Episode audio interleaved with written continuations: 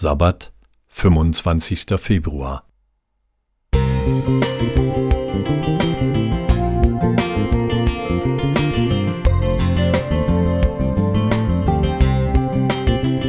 Ein kleiner Lichtblick für den Tag.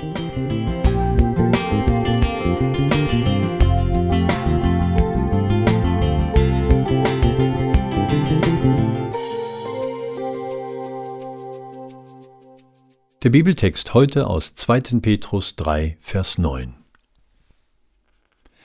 Der Herr verzögert nicht die Verheißung, wie es einige für eine Verzögerung halten, sondern er hat Geduld mit euch und will nicht, dass jemand verloren werde, sondern dass jedermann zur Buße finde.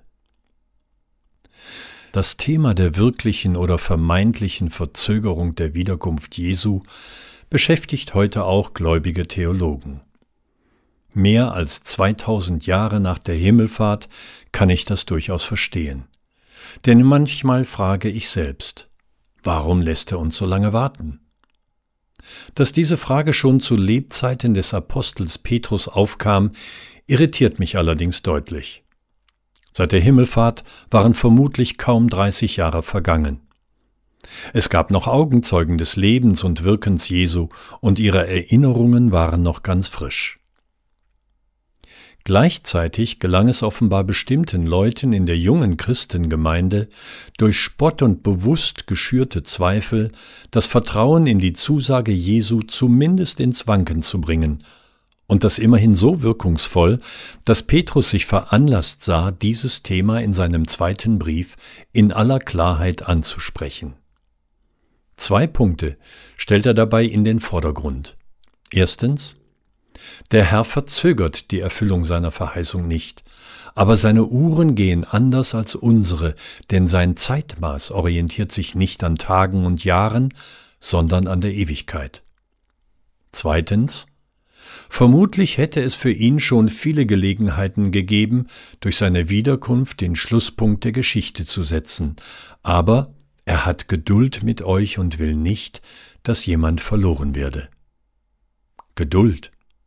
Mit euch? Richtig, an dieser Stelle geht es nicht um alle Menschen auf der Welt oder gar um das gesamte Universum, sondern zuallererst um die Gemeinde Jesu in dieser Welt, sprich um dich und mich und unsere Schwestern und Brüder im Glauben. Er wartet vor allem auf uns, denn keiner seiner Leute in dieser Welt soll verloren gehen, sondern er möchte uns alle sicher ans Ziel der Ewigkeit bringen. Wenn es darum geht, kennt seine Geduld keine Grenzen. Und solange auch nur die geringste Chance besteht, dass ein einziger von uns ihm wirklich sein Herz öffnet, wird er die Tür seiner Gnade nicht schließen. Danke, Herr, dass wir in dieser Gewissheit und auch gleichzeitig voller Vorfreude auf dein Kommen auch durch den heutigen Tag gehen dürfen. Friedhelm Klingeberg.